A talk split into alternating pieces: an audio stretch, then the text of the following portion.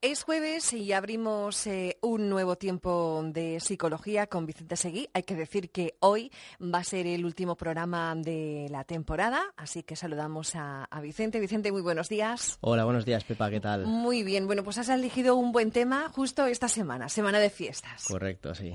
bueno, vamos a hablar sobre qué. Bueno, vamos a hablar sobre el tema de que, del alcohol y su consumo y eh, el espacio de hoy me gustaría titularlo Esto no debería ser normal, a pesar de lo que es. Porque, bueno, qué mejor eh, semana o qué mejor momento que la semana que estamos viviendo de fiestas en Denia para hablar de, este tema, ¿no, Pepa? Mm. ¿Y por qué? ¿Por qué bebemos? Yo creo que más bien, eh, ¿por qué bebemos? Yo creo que sería mejor decir, ¿por qué bebemos tanto? Y yo creo que todo empieza en, en parte por, por el hábito empecemos a beber por hábito, porque lo vemos, porque está normalizado, y continúa por presión social. Luego, cuando nos damos cuenta de que a lo mejor ya no nos gusta tanto, no nos apetece tanto, la presión social hace que nos eh, sea difícil dejar de beber.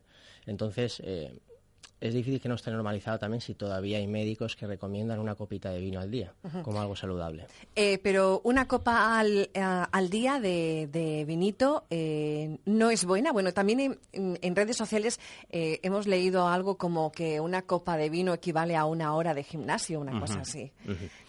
mira, según la evidencia científica, el alcohol, podríamos decir que el alcohol cuanto más lejos, mejor.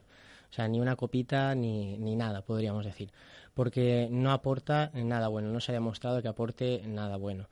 Lo que pasa es que la gente eh, a veces confunde el hedonismo con lo saludable. El hedonismo es el, el, placer, el querer sentir placer y lo saludable es otra cosa que a veces puede coincidir con lo hedonista, con lo agradable y a veces no, es decir, que tú quieras que algo sea bueno no quiere decir que sea bueno y que quieras que algo sea saludable no lo convierte en saludable, muy a nuestro pesar.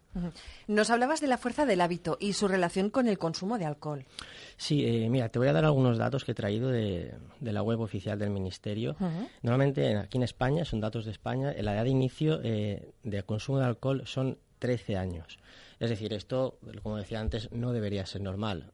De hecho, te lo digo de otra manera una niña eh, ya ha tomado cerveza y todavía no tiene la regla. Mm, ¿Qué te parece este dato? Además, eh, también hay que tener en cuenta que en teoría es totalmente ilegal que accedan al alcohol a, esta edad, no, pueden, no se lo pueden vender, no lo pueden conseguir, con lo cual, eh, ¿cómo lo hacen si no se lo venden para conseguir alcohol?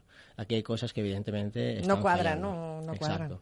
También podemos decir que el, el 75% de los adolescentes de entre 14 y 18 años afirma haber consumido alcohol alguna vez en su vida y que uno de cada tres se ha emborrachado en los últimos 30 días.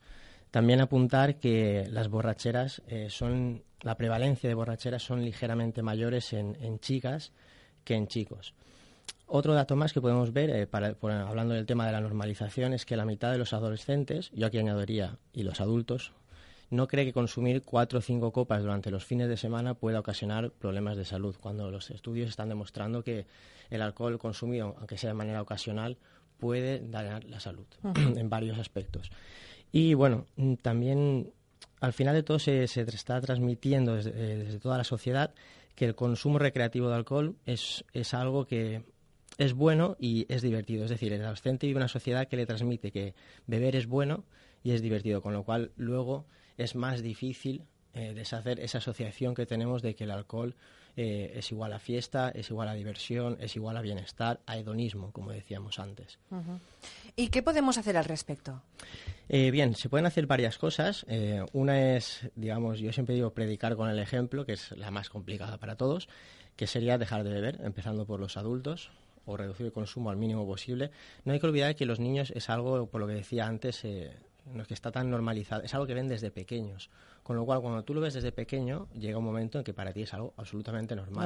No es peligroso. Y de ahí nace todo lo demás.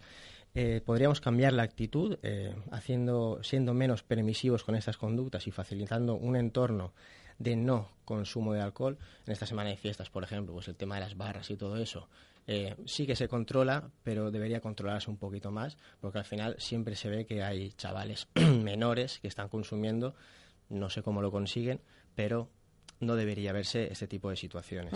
También eh, hablar con los adolescentes, educarles siempre en, la toma de decisiones responsables respecto a su vida, a pesar de que están en una época de desarrollo y de que su cerebro evolutivamente hablando no está preparado para tomar fuertes decisiones, sí que es bueno que ir hablando con ellos para que poco a poco vayan madurando.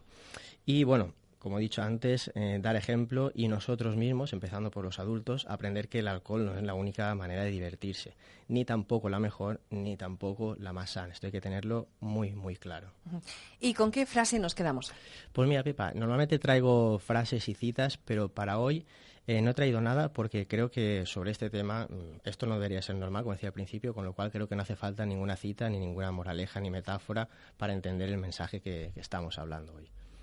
Bueno, pues eh, nosotros vamos a despedir esta, esta temporada, pero te emplazamos para el mes de octubre para seguir hablando de temas tan interesantes como este. Muchas gracias. Estaré encantado, nos vemos en octubre y bueno, un abrazo y buen verano a todos. muy bien. Oye, por cierto, recordar dónde os pueden encontrar, ah, que eso también es muy importante.